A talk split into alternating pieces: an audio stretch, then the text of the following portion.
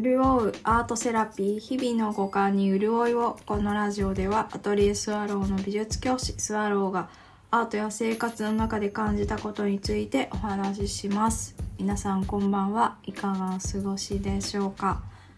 はい。私は今日かねてから行きたかった立川にある某ホニャララパーク。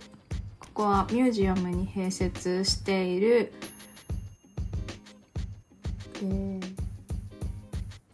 子供の遊び場なんですけどそうここに行ってきました。以前に姪っ子と行ったことがあってで今度は絶対うん姪っ子と甥っ子と2人で行こうって思ってたのでそう行けてよかったです。でそのそうその2人がねどんな風にその場所にあの遊ぶんだろうとか。で私は何を感じるんだろうとか。知りたかったんですよね。そう。でこの場所すごく面白くてあの体を大きく動かしてそのアートみたいなこう素材に触れるっていう空間もあればうんとそういう場所とは別にいろんな細かな素材があってそれを自分なりに何かに見立てて作り出したりあとは時間によってワークショップがあったり。でもっと小さい0歳から2歳児までの子供でも参加できるような場所があったり。であらゆるこう年齢の子供が、まあ、12歳ぐらいまでだと思うんですけどクリエイティビティを刺激する場所でもあるんですよね。そうでそこの場所に行って気づいたことを今日は話したいんですけどそうで甥っ子がそこであのロケットの絵を段ボールに描いたんですよ。であなんかのびのびと描いてていいなーって思ってでこれ切りたいとか言ってハサミで切り始めてでも結構大きい段ボールだったんで切りづらそうにしてるの分かったんですけど見てたら「切って」って言われて「分かった」って言ってで分かったんですけど私あの先生でもあるのでアウトラインよりちょっとこう大まかに切って「はい切ったよ」って言って渡して「これで切りやすくなったでしょ」とか言って「えー、線の通りに切ってくれると思った」って言われて「まあ、あとちょっとやってごらん」って言ってそう。で確かにハサミも切りにくかったし段ボール自体も抵抗感があるからうんどの辺まで頑張るのかなと思って見てて。そう。それでせっせと切っていて。で途中から自分なりに段ボールのこう線が入ってる目に沿った時は切りやすいけどそうじゃないこう横のこの90度から入った時はすごく切りにくいって手応えで気づいてたみたいで。まっすぐに沿わせるところはさーっと切ってでもそれずっと続けると大変だから途中途中でその90度からハサミを入れてパーツをこうちぎり取っていくみたいなあの手順を編み出してたんですよね。うわーすごいと思ってあそうそれであの甥っ子は5歳ぐらいなんですけどねあこれって自然にわかるんだって思って。であじゃあ私ができるのってなんだろうって思ったら「あ進んだね」とか言って「あと半分だ」とか言って。その過程を、うん、今ここだよみたいな声をかけるってことかなって思って。ででもねあの本人次第だから途中で疲れたとかも言うのかなとか思ったんですけどなんかその辺の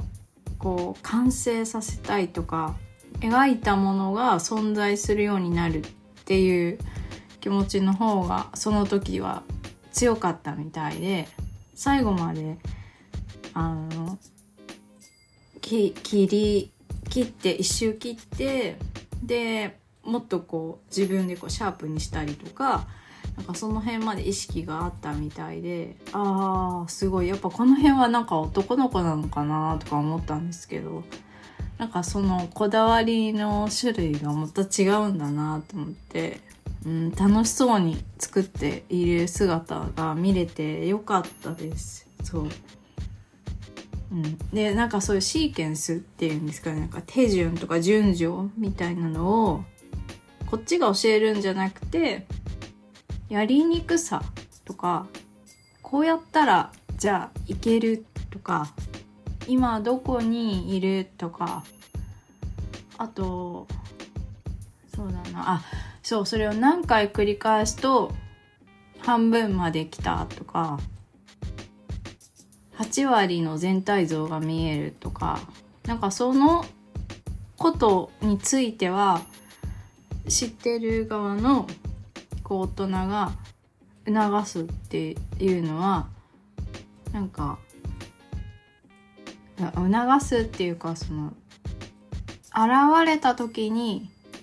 この辺だねみたいな感じで言うのはなんかいいような気がして。ででもそうそうそうそう。その時はねそれがああいいいいこうシーケンスのリアリティみたいなのってこの子の中でこれなんだなって思ったんですよ。でその後にお昼になって一回そこの場所を出てでご飯食べてまた来ようってなったんですよね。でピザ屋さんに行ってで今度姪っ子がねあのあの甥っ子はすぐ子様ランチにするとか決めてで姪っ子が「私マルゲリータにする」とか言って「えマルゲリータ知ってるんだ」と思って「えー、大きいよこれ1枚結構」とか言って「えでも私これ好きだからこれ食べる」ってなんかもうかたくなな感じがあってえー、なん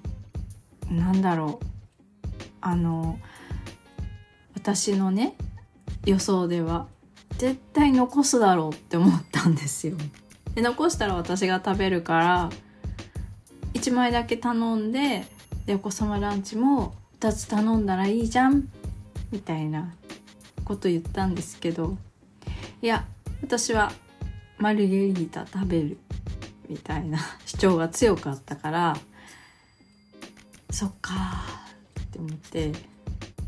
でふと思ったんですよね。あれこれってこっちが残すだろうみたいな暗黙のこのメッセージを伝えてしまっているのかもしれないし普段すごいたくさん食べるっていう感じじゃない姪っ子が対これが1枚全部私のもので食べたいって言ってるっていうことはなんか違うのかももしかしたらと思っていつもと。じゃあ分かったじゃあ1枚全部食べれんのねとか言って私もマルゲリータ食べたかったから姪っ子も私も1枚ずつ頼んでそうで甥っ子はお子様ランチ頼んででみんなね食べたいの食べれたんですけどそしたら案の定姪っ子はやっぱりこう好きっていうこだわりがすごいそのピザには強かったみたいで1枚全部大人の量なのに食べてたんですよ。でああこれは良かった間違えた判断しなくてとか私も思ってまあ親の親というかその保護者の意向みたいなのを